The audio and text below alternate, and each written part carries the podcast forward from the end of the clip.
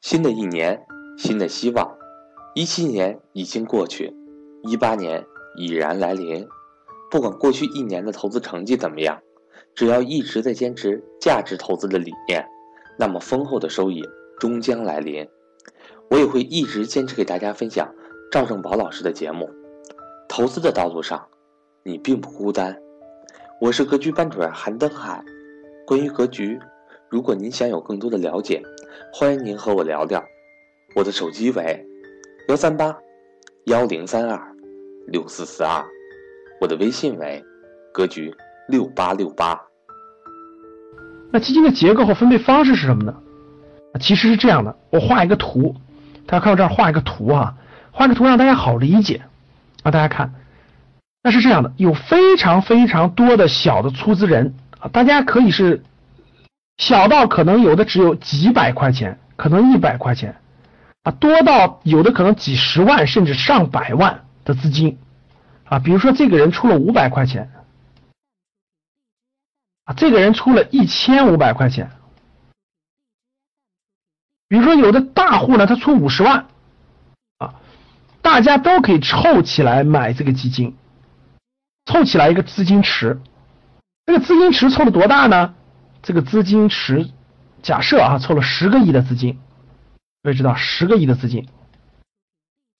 那这个资金托管在什么地方呢？这些资金，大家的大家这些钱都交给你了，交给谁了呢？哎，这个资金呢，交给了一家基金管理公司，这个钱呢，放在了一家基金管理公司，这是一家基金管理公司啊，一支基金。比如说华夏基金，我们放到了华夏基金，那这个钱呢，它会放在一家银行，叫托管银行。比如说华夏银行和招商银行合作啊，和招商银行合作，这个钱是统一放在招，由招行托管，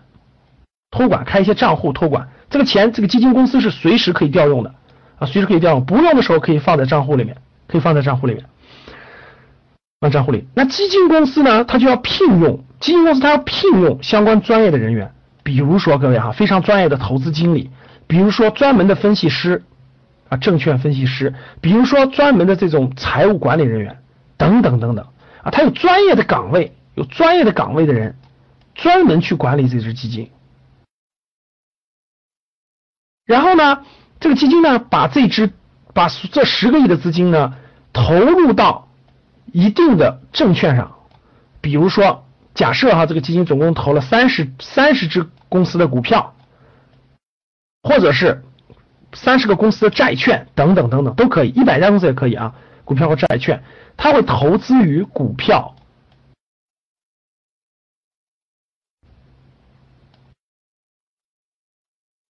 或者是债券。它的结构就这样一个结构啊，大家明白这样一个结构啊？从小钱，从这么小的小钱，然后通过基金的发行聚集起来一个大钱，这个大钱呢归一个基金公司管理，这个基金公司呢和某些银行合作，把资金托管起来，这样有安全的保证。然后基金公司呢有非常非常多的岗位啊，非常多啊，一般大的基金公司大家知道有几乎上千人啊，小的也上百人。这些岗位的工作有专门做投资的，有专门做分析的，有专门做财务管理的，专门做调研的，等等等等。这是它的一个结构。大家看到钱是这么流过来的，管理的。然后获益之后呢，你也从你获益之后你可以卖，你可以你你可以卖掉。比如说十个亿里面，它获益之后呢，你开开放式基金它是随时可以买卖的啊，封闭式基金它是在一定的时期内买了以后不能卖。那这个一待会儿我会讲解。那大家看。整个这个结构是个这么样一个流程的结构。那分配体制是什么呢？各位啊，分配体制是基金需要收取所有出资人百分之二的管理费，就整个这个基金啊，它要收取出资人出资整个这个资金里的百分之二是它的管理费，呃，这个这个这个基金的管理费。这百分之二，假设你出资一万块钱，那你每年是以年论的啊，是以年论的，每年你要给这个基金百分之二的管理费。这百分之二的管理费做了什么了呢？做了很多很多事情啊，比如说要这个基金要生存啊，他要发工资啊，他要做调研呀，他要做等等等等很多的事情。然后在基金买卖的时候，购买或者是赎回的时候，它还有一笔叫做这个这个赎回的费用啊，包括是手续费，购买或赎回的有一笔手续费。这个手续费呢，不同的基金不一样啊，不同不一样。一般来说，在每次买卖在百分之一到百分之二之间，百分之一到百分之二之间，百分之二之间啊。那这个基金的获利是什么呢？基金和出资人之间有一个比例的获利获利的分配方式。一般来说呢，基金公司获利百分之二十，啊，出资人获利是百分之八十，啊，一般来说，这是一个平均情况啊。那呃，具体到不同的基金，具体到不同的私募还是公募，保本基金还是债券基金，它还有很大的差异。但是大致大家知道这个有一个分配比例。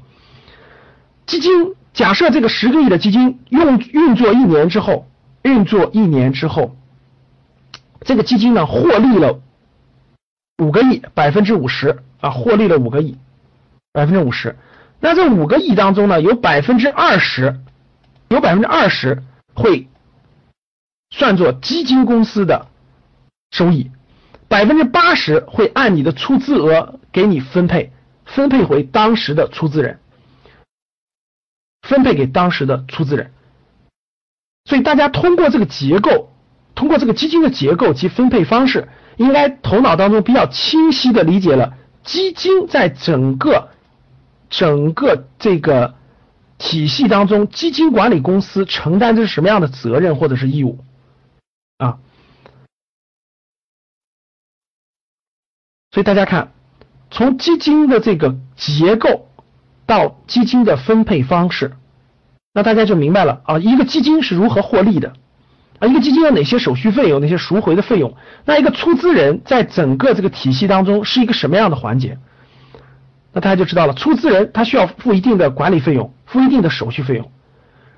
啊，获利的时候呢，有百分之八十的获利是归出资人的，那亏损了，大家知道，如果亏损的话，那基金公司它就没有这块的收益，这块就没有收益。那出资人也没有这块的收益，如果盈利之后才能分配，这是分配的利润，大家知道这是分配的利润啊。无论无论盈利与否，手续费和管理的费用是要交给基金公司的，要交给基金公司的。所以有时候呢，有的基金公司非常之大，比如说上千亿的基金公司，它每年收管理费百分之二，大家想想是什么概念？一百亿就是两个亿的管理费，一千亿就是二十个亿的管理费。其实很多基金公司单收管理费，它就可以赚得盆满钵满了哈。然后，确实是这样的。所以说呢，大家可以看，随着市场竞争的激烈，我觉得基金公司的竞争越来越激烈，才会有更冒出来非常好的基金公司。你值得拿出资人的百分之二的管理费啊，因为你收益更高，大家才会选择你。